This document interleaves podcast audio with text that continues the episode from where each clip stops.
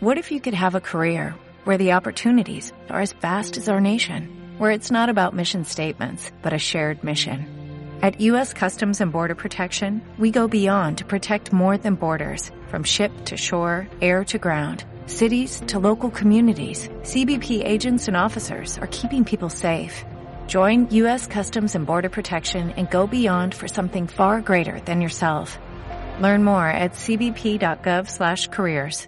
Hola, muy buenos días. ¿Sabes lo que es el MDMA? ¿Eh? Es una de las drogas más famosas de las raves y discotecas. Las míticas rulas o pastillas, drogas del amor o incluso el cristal. Venga, pues vamos a aprender un poco sobre sus efectos, su precio y qué tienes que hacer en caso de sobredosis o si llega el famoso golpe de calor que puede hacer que te vayas para otro barrio así. Easy peasy. O sea, EZ, te ponen EZ. Ahí, pues, los sanitarios. al lobby. Venga, entro y anda que soy gilipollas.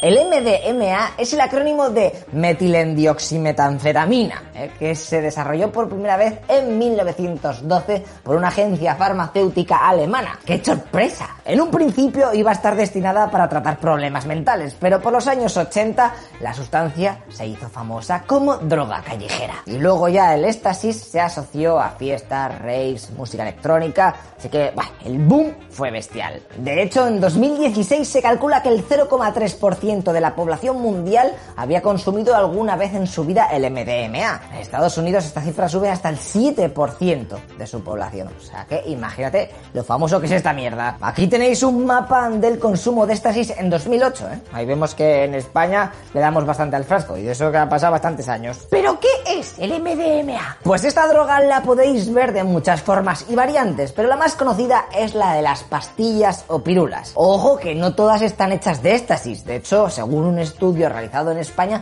aproximadamente el 85% de ellas lleva MDMA y luego meten otras sustancias para darle esa forma de pastillita. Y el resto que nos falta, hasta el 100%, o sea, el 15%, pues no están hechas de M, ¿eh? solamente tienen algunas mezclas con cafeína, anfetamina y más mierdas. De normal, las pastis suelen tener colores y símbolos en ellas para diferenciarlas. De esta manera puedes saber cuáles tienen las mismas composiciones. Pero vamos, eso es cosa de los narcos. De hecho, se han dado casos que en la misma fiesta rulan pastillas con el mismo color y el mismo logotipo, pero que son de creadores diferentes y por lo tanto tienen unos ingredientes, ¿eh? Cada una, y encima otros efectos distintos. O sea, yo me he tomado la misma que tú y estoy aquí.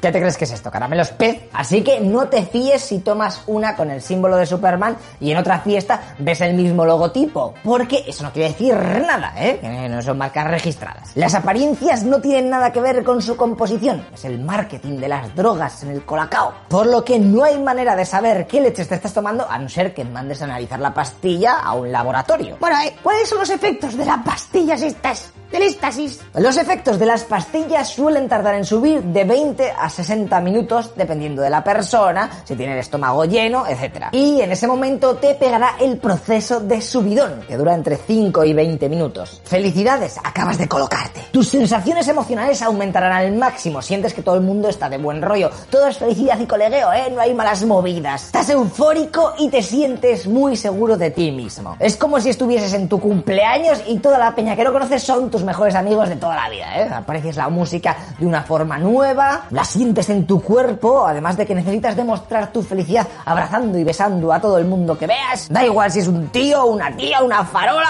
amor libre, joder. Rompamos las cadenas de esta sociedad. Y claro, esto te puede llevar a tener movidas, porque el resto de los seres humanos que no están colocados van a tener una percepción de la realidad un poquitín diferente a la tuya y casi seguro que más de una movida te comes, maldito hippie. Después de haber llegado al subidón, ahí te quedarás durante cuatro a seis horas dándolo todo. Hasta que finalmente toca el bajón y todo vuelve a la realidad.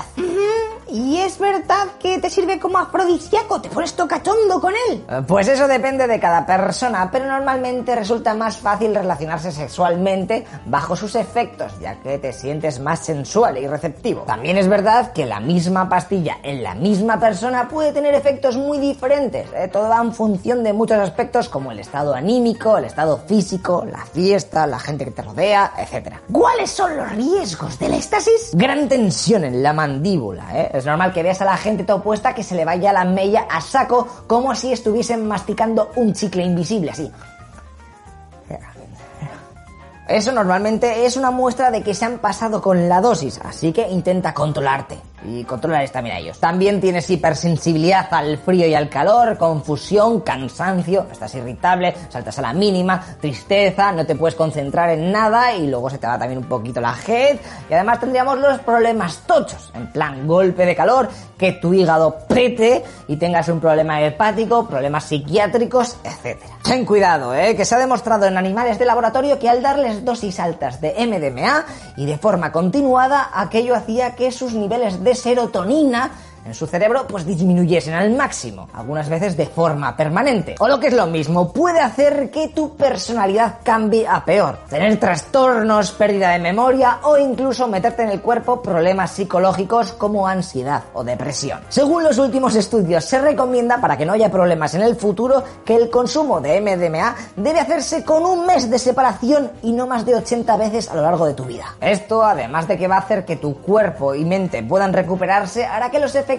sean más intensos y agradables, ya que si no el cuerpo se habitúa y... Dinero perdido, my friend. Así que si te vuelves yonki y cada fin de semana te metes éxtasis, no hagas el canelo, joder. En plan, ah, es que esto no sube, Ay, es que voy a meter otra pastillica. No, no, no, no, no, no, no, no, esto no funciona así. Lo que tienes que hacer es descansar de tomar esas mierdas y dentro de un mes o dos, pues vuelves. O lo dejas directamente, lo que veas. Se recomienda que para evitar náuseas o vómitos, consumir el éxtasis dos horas después de haber comido. También hay que comentar que el éxtasis quita el hambre, o sea que puede que al día siguiente pues no tengas hambre, pero ten cuidado. Eso no significa que tu cuerpo no necesite comer. Be careful con el desgaste que te está haciendo. Lo mismo pasa si no estás en forma y por culpa de la droga pasas toda la noche dándole ahí al bailoteo y haciendo ejercicio como un descosío. Seguramente al día siguiente acabas con unas agujetas y el cuerpo hecho mierda. Así que durante el colocón asegúrate de descansar de vez en cuando, el que no estás en una competición de hacer movimientos absurdos y ridículos. Y la botellita de agua, eh, que no falte, que eso es un pack completo, pastillita y bote de agua. No, no mezcles con alcohol, no seas tonto. No se recomienda que tome esta droga a gente con problemas de salud física o psicológica porque pueden hacer que sus problemas vayan a peor. Y obviamente si tienes movidas con el corazón, riñón, hígado, diabetes, epilepsia, ansiedad, depresión, psicosis, olvídate, pero ya de probar el éxtasis en cualquiera de sus formas. Y es que esta droga no es ninguna broma y puede causar la muerte. Luego ya veremos lo que pasa cuando hay una sobredosis y te digo lo que tienes que hacer. Vale, ¿y cómo se consume? Pues nada, eh, un poquito de agua y para adentro. Eso sí, ten en cuenta que puede que una pastilla de 100 miligramos de MDMA, si es tu primera vez, pues sea demasiado, así que puedes tomarte media y arreglado. De todas maneras, no es recomendable exceder los 250 miligramos en una misma sesión o, es que eso tu cuerpo peta. ¿Y el cristal? ¿Eso qué es? ¿Es una droga diferente? Pues puede parecer, pero no. Esto que veis aquí es el famoso cristal. Surgió por los años 80, haciéndose trending topic en 2001. Y no es más que éxtasis en polvo o rocas pequeñas. Lo único que los traficantes aprovechan para cambiar la pureza del cristal, aumentando así la cantidad al mezclarlo con otras sustancias. Dicho de otro modo, el contenido de una pastilla de MDMA sería el cristal. Si no te hiciese en la trama. Pero si es lo mismo, o incluso peor, ¿por qué se hizo famoso? Pues por el marketing, chaval. Los traficantes se dieron cuenta que si lo vendían en formato cristal se ahorraban un porrón de dinero, trabajo y tiempo. Date cuenta que ya no había que prensarlo ahí con la máquina. Recién sintetizado, podía salir a la calle. Encima se hizo creer a los consumidores que aquello era MDMA puro al 100%, como si fuese una evolución de las pastillas en plan más pro. También esto venía genial a los camellos, que podían ahora adulterar la mercancía para tener más ganancias. Con una pastilla como, como la... ¿Cómo la duplicas? No se puede, ¿sabes? Pero ahora con el polvico este, pues metes más mierda y, uy, madre mía, tengo dos pollos. Y encima, ahora a los consumidores se les complicaba bastante la forma de identificar estos timos. Antes, con las rulas, si alguna no pegaba o hacía demasiado efecto, podías decir, vale, las que son verdes y con este logotipo están mal. De ahí que no te hiciesen la rula. Pero con el cristal, Good luck, y casi todos son iguales. De todas maneras, también tengo que decir que en los últimos años se ha invertido un poco la situación y sale más rentable pillar cristal, ya que en las pastillas cada vez meten menos éxtasis. Y es que os digo que el mundo este de las drogas es, para hacer un máster. Sí, sí, sí, sí. Bueno, ¿y el cristal este cómo se consume? Este tipo de éxtasis tiene varios métodos. El primero es que te lo eches en la bebida y así mientras estás de botellón pues te vas colocando. Luego está el de chuparte un dedo, meterlo en la bolsita esta de cristal en el pollo, que se quede bien impregnado y luego te vuelves a chupar el dedo. Pero este método es un poco de parguelas porque no tienes manera de medir la dosis que te estás metiendo en el cuerpo. Así que se recomienda dividir el cristal en pequeñas bombetas y consumirlo desde ahí, para tener controlado lo que te vas metiendo. ¿Cuál es la dosis recomendable de cristal? Pues de un gramo o un pollo, lo normal es que le saques 10 dosis altas o 20 pequeñas. No se recomienda hacer más de una toma inicial y luego a las 2-4 horas, si ves que va bajando el efecto, pues puedes hacer otra de mantenimiento. Eso sí, no tomes más de 200-300 miligramos por noche, que te vuelves loco. Hay gente incluso que esnifa el cristal para hacer que los efectos se noten antes y sean más potentes, pero los riesgos que tiene hacer esto son muy tochos. Pero si aún así quieres hacerlo, por favor, pica al máximo el cristal. Las dosis tienen que ser muy inferiores a las que te tomabas oralmente. No compartas el turulo y ten mucho cuidado, por favor. Vale, tranquilo, lechero. Entonces, ¿qué es mejor? ¿Las pastillas o el cristal? Pues al final la misma mierda es. Lo que es importante es dosificar la cantidad que te vas a meter en el cuerpo. Ahí está el truco. Más vale no llegar que pasarte. ¿Y qué tengo que hacer si me da un mal viaje? No sé si existe eso aquí o hay sobredosis. Si de repente estás con todo el colocón y empiezas a sufrir angustia, como que no estás a gusto, un mal viaje de toda la vida, avisa a algún colega tuyo y con la calma os vais a un lugar tranquilico, ¿eh? que corra bien el aire y ponte a respirar lentamente y de forma profunda. De relax. Bebe un poquito de agüita y si ves que la cosa va peor, llama a urgencias para que te traten. También puede pasar que se te recaliente el cuerpo al máximo. De hecho, la mayoría de muertes por estasis son por culpa de golpes de calor. Así que mucho cuidadín con esto. Hidrátate a fuego durante toda la sesión, no de todo el colocón. Preferiblemente con bebidas isotónicas o refrescos.